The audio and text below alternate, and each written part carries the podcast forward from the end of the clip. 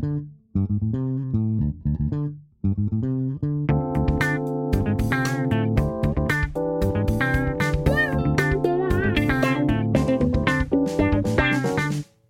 位听众，大家好，欢迎收听艾美奖，我是主持人艾美奖。最近呢，有没有不断的在媒体上面看到一个很火红的字呢？Chat GPT。那我今天特别录制这一集，是因为我发现到说，我几乎每天都被相关的讯息淹没了，包括像李开复先生、台大电机系教授李宏毅啊，台大资工系教授陈运农、傅瑞德、帕帕亚、苍兰哥，很多的 KOL 都在谈哦，还有教人家怎么写作业的，然后还有人在比较付费版跟免费版的翻译的品质怎么样。本着我们口译要追逐时事的精神，当然也上去搜寻了一下。总而言之，感觉必须要去了解这个话题。那特别是一些英文的媒体上面有提到可能会被 Chat GTP 取代掉，将来会消失的职业当中，也有人提到翻译。艾美奖就是谈翻译，那跟我们息息相关。所以我在最短的时间内去寻找有什么样的专家可以来跟我谈这个话题。我所谓的专家是，他又要懂技术，就是有关于人工智慧、聊天机器人，但是要跟艾美奖连接，必须要是懂翻译的。这两个因素就限缩了我可以访问的人了。顺道一提，我们前一阵子访问到的万象翻译社的资深编审 Chris 那一集受到好评，很多的听众跟我讲说啊，原来翻译社是这样子运作的，那以后要跟翻译社合作的时候要怎么样进行，然后怎么样把自己调整好。借由 Chris，我了解到在万象翻译社里面有一个特别的部门，是我以前所不知道的。原来万象翻译社有一位是翻译技术总监，他们就是在研究翻译技术的。所以今天插入了一集，我请他们来跟我聊这件事情。那也希望。艾美奖的亲爱的听众们，可以跟我一起来了解到底 Chat GPT 是什么，它会怎么样影响到我们未来的生活，影响到我们的翻译的职业生涯。那很高兴今天邀请到万象翻译股份有限公司的翻译技术总监 Camille 资深编审 Chris，Chris 也有在这方面有研究，也负责机翻的业务。先跟两位谢谢，在这么短的时间内拨冗来我的节目跟听众讲这个主题，请两位跟听众打声招呼。大家好，我是 Camille。然后谢谢呃，Amy 今天邀请我来这里跟大家谈 Chat GPT 这个最近真的很火红的话题。然后希望今天可以带大家稍微了解一下 Chat GPT 是一个什么样的东西，然后对语言服务行业还有语言服务发展有什么影响，或者是说。我们有什么期待的地方？嗨，大家好，我是 Chris。我们就直接切入正题，到底什么是 Chat GPT？我觉得 Chat GPT，我们就把它拆成两个字：Chat 跟 GPT。Chat 的话就是一个聊天的意思嘛，嗯、那也就是说它具备一个聊天机器人的功能，一个聊天的界面。所以如果大家有去登记的话，就会发现那个聊天的界面是一个好像 Line。呃，你可以输入文字的一个框框，聊天的框框，对，聊天的框框。嗯、然后 GPT 的话，它是一个通用的自然语言处理模型，这个有一点绕口。简单的来讲哦，它就是一个收集过语料，然后可以回答你问题的 AI。呃，GPT 是技术，Chat 好像我们很熟悉的 online shopping 啊，或银行的服务，就旁边都会有一个所谓的聊天机器人 Chatbot。那是不是 Chatbot 是呈现的方式或跟使用者沟通的方式？对。然后 GPT 是它背后的技术，是这样吗？对，如果非常非常简单来说明是这样，没有错。为什么它最近红成这样？几乎大家都在谈，我好像不想谈它都不行了。因为我们口译一定要追着时事，因为很可能接下来就会不会有这样的会议。我们本着职业病啊，就一定要把需要知道的知识要学会。Chat GPT，我们一定要知道吧？我可以忽略它吗？我可以不要理它吗？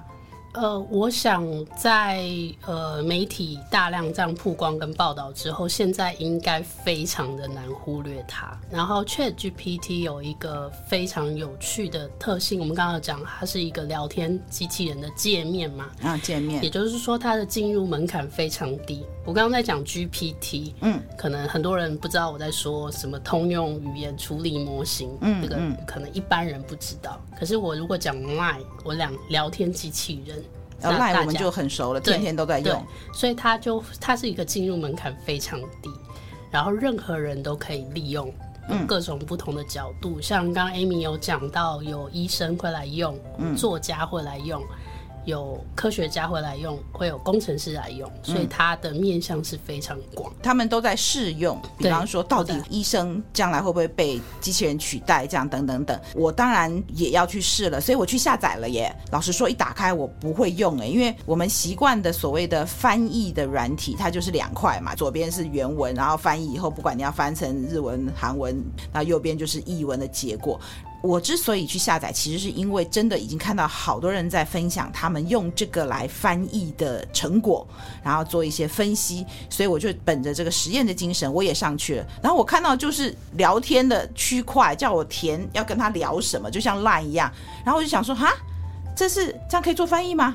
所以我就开始上上下下找，说有没有哪一个功能键是这个是聊天功能，这个是翻译功能，啊，这个是写作业，听说可以写报告，记者写稿都可以用，就找不到啊。摸索了一下，后来我就试着在好像 Line 一样跟他聊天，就说请把这句话翻成中文，然后嘟嘟嘟嘟嘟就翻出来了。可没有应该也有去尝试过吧？这些界面。刚刚有讲到，就是说 Chat GPT 它 GPT 它是一个语言通用的模型，所以它可以处理跟语言相关的所有事情，包含翻译。也就是说，它是不止翻译。农历年前我就有做了一个蛮有趣的实验，嗯，就是我不是做翻译，但我就是问 Chat GPT 说，哎，过年的时候长辈通常会问哪些我觉得很烦的问题？嗯，他就告诉我。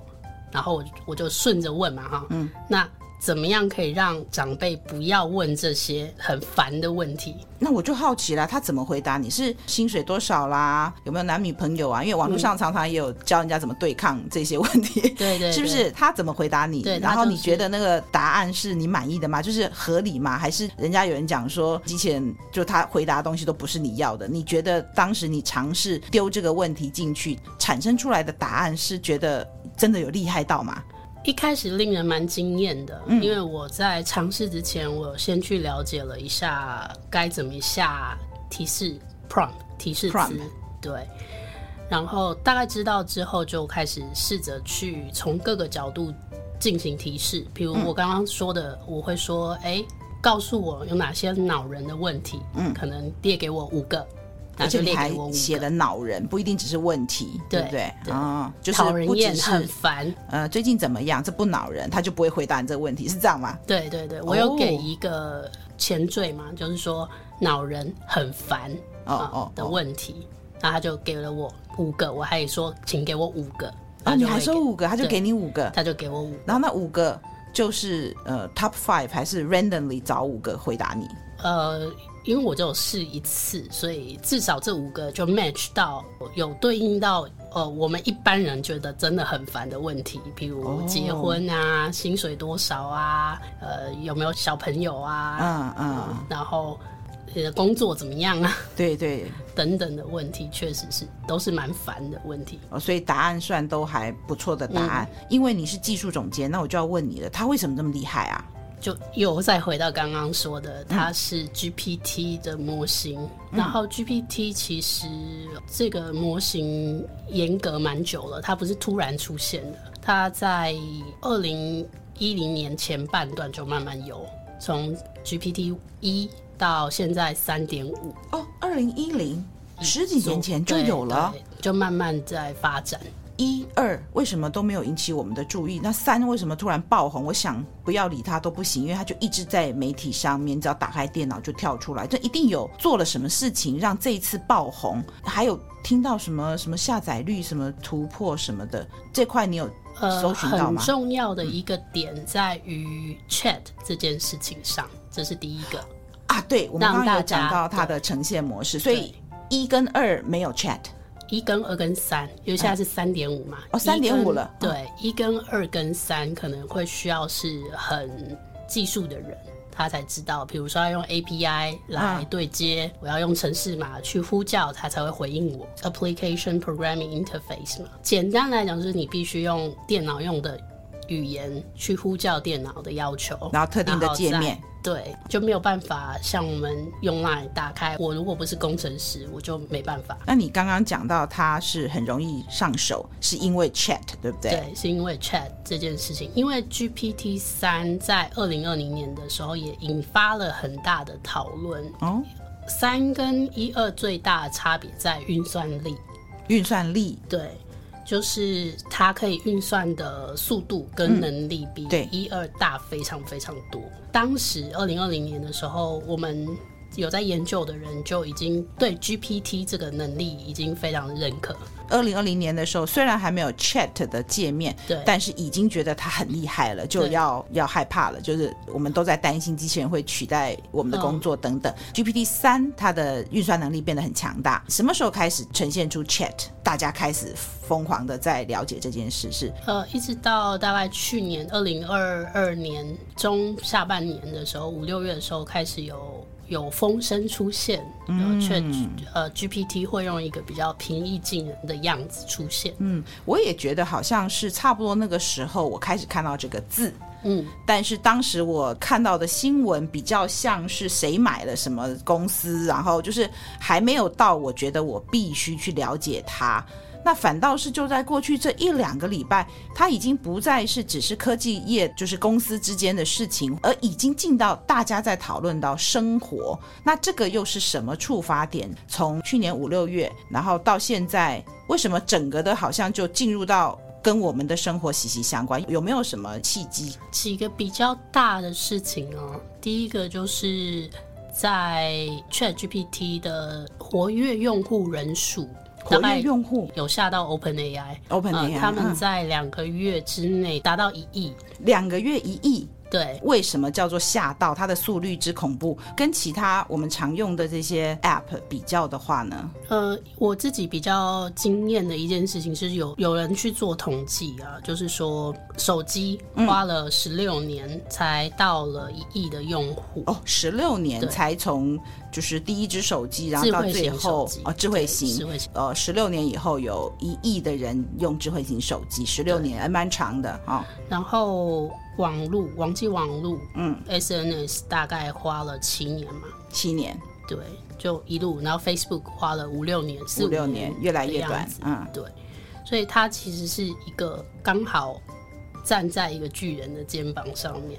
就是大家其实已经熟悉了用这些的装置，然后装置平台，网络也普及了，对，所以网络速度也够快。对，你以前我们就三 G 嘛，现在都五 G 了。它在一个月，嗯，两一两个月，一两个月内达到这么多的，而且你刚刚讲活跃活跃用户，用户，那活跃用户是什么意思？活跃用户的定义啊，就是我们一般会定义说它是，比如说一个礼拜之内会登录数次。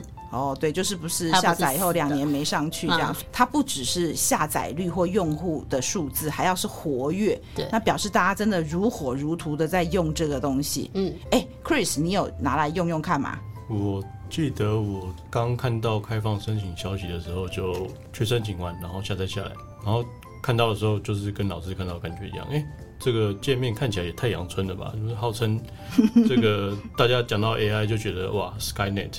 这个人类要变成机器人奴隶了什么的，然后看到一个就是非常阳春的界面，就指令列，好像我们这个以前在玩这个文字界面的那个《龙与地下城》的游戏，你要输入给他很多这个不同的动作指令啊，你要这个 walk 啊 walk，还要这个东西南北，你还要告诉他，嗯。啊 walk west 啊 three steps 啊走往西走三步，然后你遇到了什么 NPC，遇到的是人，还遇到的还是不是人？嗯。啊，你遇到的是。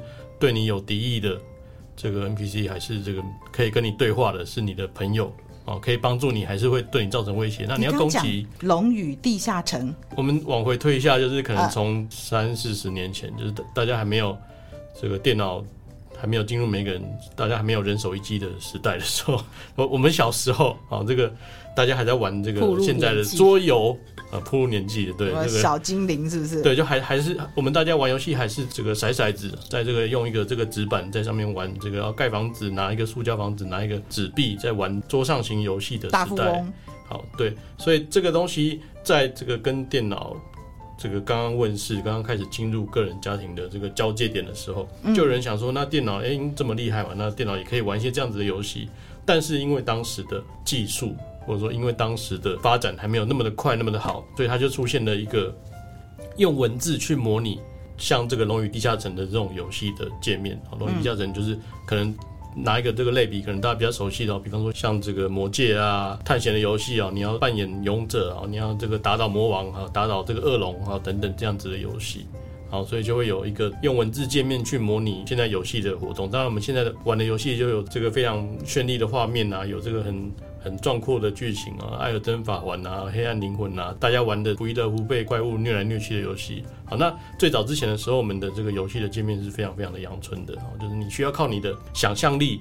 去跟你的实际的操作做一些融合哈，你电脑没有没有办法具体的呈现现在游戏进行到什么地步哦，你必须要自己去记地图啊，我现在要走了几步，我是从哪个地方走到现在的程度了啊，可能也没有存档哦，那我下一次要来到这个地方的时候，我又要去记得怎么样什么样的这个操作步骤，我要先先去跟谁讲话，然后下一个界面才会开启哦，可能以现在的大家玩游戏、玩手游、玩电脑游戏的感觉是很难想象的啊，所以我们最早在。这个玩游戏的时候哈，必须要运用到一些想象力啊，所以这个 Chat GPT 我觉得，呃，给我的第一印象就是它好像感觉很神秘，然后它感觉也很阳春。刚刚这个卡米尔说的，一开始可能这个 GPT One、GPT Two 没有这么的一般大众可以轻松使用的界面，所以它丢出了一个纯文字的界面出来。它一方面也代表了它还是一个 prototype 的阶段，它还是还是需要。有很多的改进，它还是不停的在进化。好，那另外一方面，我觉得它也提供了一个神秘感，给大家去探索为什么会引起这么大的话题，为什么以前没有？好，以前我们都会觉得这个 translate 啊，你要去走 BI，你需要用翻译辅助工具才能够拿到你想要的翻译等等等等的。好，以前我们大家觉得说你要去拿到一个特定分量的翻译结果是一件很困难的事情。现在只要跟电脑的界面对对话，把你想要它翻译的事情具体的告诉它指示。它就能够给你一些结果出来哈，当然因为技术面啊，或者是因为现在使用的热门的关系哈，这个出来的速度很慢，但是你终究可以得到一段它提供给你的结果。好，那但是你就不用再去操作复杂的工具啊，想办法得到结果。所以我觉得 Chat 这个功能确实是一方面提供了一个很出奇的一个成果，另外一方面又提供了使用者会更想要去探索的诱因，提供一个。对话界面的这个做法实在是非常特别，它有很成功的吸引到大家注意哈。刚刚老师说有些事情啊，我们可能光看着这个界面，也许我们不太知道要怎么办哦。比如说我们我们今天要叫 ChatGPT 形容桌上的花是什么样子，摆在桌上的盆栽是有什么样的颜色，有什么样的开花的样貌啊？你你要怎么样去让机器了解你在讲什么事事情啊？有的人可能就觉得说，我们现在的这个很多工具很方便啊，比方说用要 Google，嘿 Google 啊，关灯。哦，你只要把这个灯这些这个按钮设定好，你只要跟他说关灯，它就自动把灯关掉啊，一个按键就可以达到你做就想要做的这个固定的动作。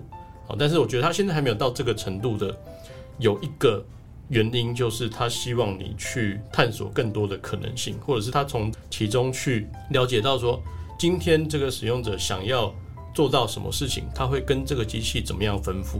嗯，所以他可能也是在收集做这个使用者提供给他的。反应好，这也就是为什么它现在叫做生成式 （generative AI）。以前我们习惯上在购物网站上，然后，在一些社群网站上面会会用到机器客服、线上客服对谈的这个 chatbot 的功能。好，我们以前都会觉得这个 chatbot 就笨笨的，嗯，好像你没有问到一些关键字，它就不会达到你想要答的问题，或是你字用错了。好，比方说今天你看到一个花瓶很感兴趣，我想要买花瓶。他可能会告诉你说：“对不起，请问你指的是哪一个花瓶？我不懂你的意思。”哦，你可能必须要必须要跟他形容的很具体。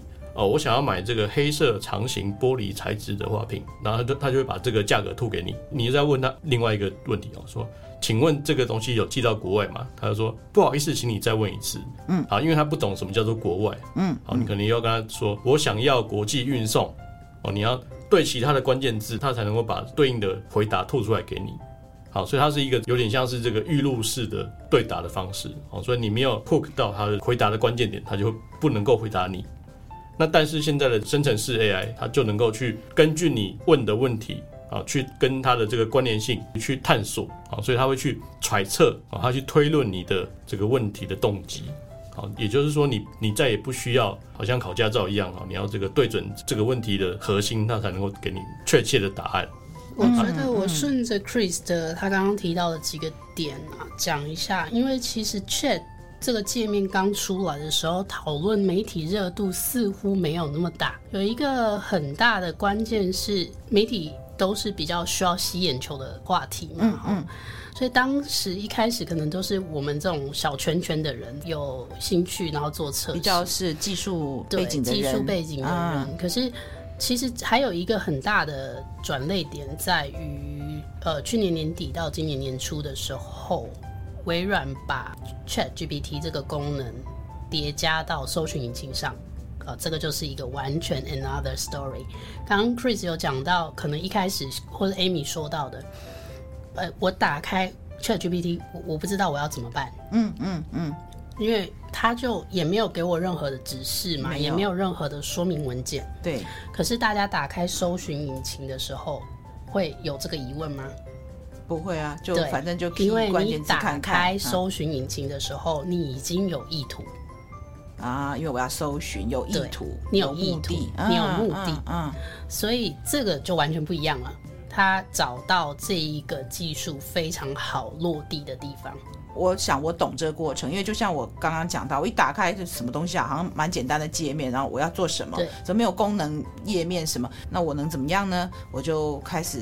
看了一下，然后就想说，既然叫聊天嘛，哈，那我来跟他聊天好了，等于是一个摸索的过程。那我就发现说，哎，真的啊，你越用就越熟悉了。将来我就知道，我很可能什么都可以问。为了要录这个节目，我就得要去试试它功能，中文、英文都接受哎。然后我就用中文写说，请问口译员要怎么样接到案子？而且它很好玩，它不是一下就把答案给你，它是一个字一个字打出来，是一字一字的出现。我上网去找，他说这样就让你有聊天的感觉。而且我发现哦，很可爱的地方就是有些问题他马上就几秒内他就开始回答了，然后有些问题他就卡了两三分钟都不回答我，然后我就在想说。我问问题太难了吗之类的？呃，回到我刚刚问的，就是口译员怎么接到案子，他就给算合理、中规中矩的啦，就是说，呃，你要有拿到相关证照啊，啊，你语言要很厉害啊，然后你要建立人脉啊，然后什么参加协会啊，什么就哎，也对哎，其实答案没有错，就是标准答案这样。后来我又想说，好，那我来问一个难一点的，请问职场上遇到小人怎么办？哦，他好久都不出来，我想说，哈哈哈哈，被我问倒了吧？他他有回第一句说，当你在职场遇到小人，然后逗点，然后就卡在那边，卡了好久好久。我想说，哈，你不回答我了啊？可是其他可能在搜寻，后来就开始啪啪啪啪，嗯，保持记录啊，然后不要跟对方冲突啊，然后必要时要跟人资主管说啊，啊，我就觉得好神奇。然后诶，真的会上瘾呢。我好奇的是，因为感觉起来你们对于这件事情已经在关注很久了，对不对？你们什么时候有这样的一个单位成立？当初是什么样的原因让你们想要去做一个数位方面的去研究这相关的科技？翻译社不就是案子进来就就开始去找译者，然后就对接，然后就把案子完成，不管口译笔译，然后就收费，然后结案。当初公司是谁看到这件事情有重要性吗？还是怎么样？是然后成立了这样一个数位的部门？啊，其实是我鸡婆啦。哦，你鸡婆，我鸡婆，真的是我鸡婆。啊，呃，我一开始进万象的时候，我是做资源经理，就是负责找译者的。资源经理是找译者的，嗯，那我后来发现，我的同事还是持续抱怨，我们非常的努力找译者，找了非常多的人来帮我们翻译，对，那还是被同事说，哎，人就是不够，就是案件进来找不到人执行，对，对，哦，那表示那个业务不错，嗯，对，然后我就开始去找原因嘛，因为我觉得我也很努力了，是，我也找了很多人了，嗯，那我发现，哎，或许我们是技术这部分。资料库的管理这部分可以再努力一下。你的意思是人排班的这个效率？文件的排班应该这样讲。文件的排班，文件的排班，比如说哪一些资料库我们可以比较 data structure 来处理，文件格式把它对齐。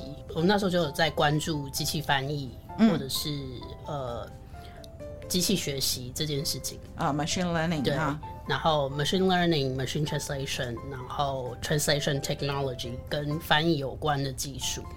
去了解，说我有没有办法透过技术的手段帮助大家去提升生产力。在一五一六年的时候就开始投入这件事情。我就跟公司一六，对，哎，也有五六年了哦。我再问一下，就你刚刚讲到说，你想要用技术的方式来协助，包括个文件进来先处理格式啊、对齐什么，然后派给译者，嗯、是真的译者人数不够，就是没有这么多译者可用，还是说你当时觉得在派案上，比方说什么样的类型要派给谁，然后谁现在有空，谁现在没空，什么，就是是实际上译者就是缺。还是说是在调度上找到对的译者接对的文件上面，你觉得是有空间可以改进的？我觉得都有，都有。只是说我们就是各种管道都试试看。嗯嗯。当然，我们人还是继续找调派，还是努力。嗯。文件的处理上做得更精细一点。哦。比如说文件的预处理。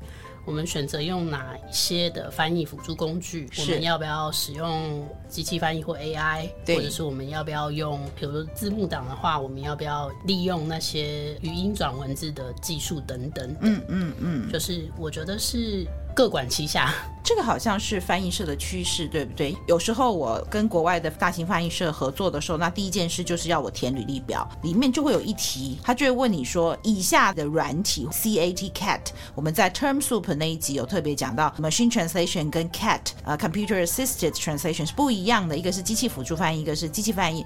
然后呢，反正他就是列了一长串各家品牌的相关的软体，然后要我勾选说我会什么。那我就想说，哦。所以要会用是必须喽，那不会用就训掉喽。就是现在趋势是这样吗？就是如果我我真的完全不熟，譬如说 Term Soup，譬如说当时 Term Soup 的 Joanne 跟我们提到 Trados 啊，或者他举了好多例子，这这么多软体，现在学校也会教。我听说在翻译所都会教。那我们比较早年的时候没有这些软体，没有这些工具，所以当然也就没有教。作为一个译者。现在是必须要的条件吗？现在趋势是怎么样？你有长期的观察趋势，然后对技术也有研究，到底这个所谓的要了解科技，免得被取代，到底要不要害怕被取代？然后有的是比较乐观的，觉得说，那你要跟他合作。我们现在确实是必须要学会使用两个我们指定的翻译辅助工具。哪两个？呃，我们现在是 Trados 跟 MemSource，但 MemSource 已经改名字。嗯，叫 Phrase，P H R A S E。那为什么是这两个？有什么原因？不是别的？呃，这又是我，我鸡婆，就是一样，在大概一五一六年的时候，我们先定调必须要做这件事情，嗯，就是说我要把技术引进到万象，就是全面，因为我们以前的话是比较 free，大家没有一个规范嘛，嗯，哈，要不要用都可以，怎么用也都可以。过程怎么做也都可以，但是在这之后就稍微定调，要求说，通过我们示意的译者，他通过示意之后，在接案之前要学会这两个工具。那如果他本来已经在学校就学会的话，他就可以直接写一下我们的小测验，就可以进入资料库。那如果不会的话也没有关系，我们有专门的课程教我们的译者来使用这些工具。刚才那个 Trados Phrase 它是属于 CAT 的范围，但是 ChatGPT 是好像 Google Translate 就是把东西丢进去，它就帮你翻出来，那叫机器翻译。可是电脑辅助翻译还是以人为主的。也许之前没有听到 Term Soup 那一集的，请啊 Camille 再帮我们听众解释一下这两者之间的不同。MT 比较容易理解，就是无中生有，无中生有，对，嗯，就是译文是无中生有，就是机器完全是由机器它产生，我丢进。去，他就帮我产生这样吗？就帮我产生。哦，哈。那 CAT 的话，电脑辅助翻译，它叫辅助嘛，也就是说，它会记录你之前翻译过的译文。嗯，那我们叫做翻译记忆，translation memory，嗯，还有 terminology，嗯你的一些术语，你的参考的词汇。它会在系统里面提示你说：“哎、嗯，这个资料怎么翻哦？”简单来讲，就是把你之前翻译过的东西存成一个资料库，在你下次要运用的时候调出来用。对于词汇的一致性也是相当重要的，也是相当重要的。嗯、因为像呃机器翻译，尤其二零一六年以后，Google 的 Neural 神经机器翻译嘛，Neural Machine Translation 出来之后的一个毛病，嗯，就是它会不一致。然后它会不一致。二零一六年一个分水岭，对，为什么它会不一致？因为它是用 Neural Machine Translation。哦，怎么说？就像刚刚，就是我同样一篇丢第一次、丢第二次、第三次，它翻出来的东西不一样，是这个意思吗？或者是你一整篇文章里面，你的词，比如说艾美奖，前面它会翻 Amy，后面可能就不会翻 Amy。就另外一个拼法的 Amy，对，有可能哦，或 Army，没有没有乱讲之类的，它会有不一致的情况。哦，这个我倒是，觉得大家可以去试试看。哦，因为我其实其实使用的经验有限啦，所以我还不知道有这样的状况。哦，那这假如有客户他。就是很执意说，现在都有机器翻译的，我们不需要人了。那是不是我们也要提醒他一下说，说那你自己要留意一下，有可能不一致，是不是？对，就是我们如果是客户，他要求使用机器翻译的时候，我们会提醒他一些该注意的地方，嗯、例如呃，他使用的引擎到底安不安全？嗯，安不安全？嗯，然后他。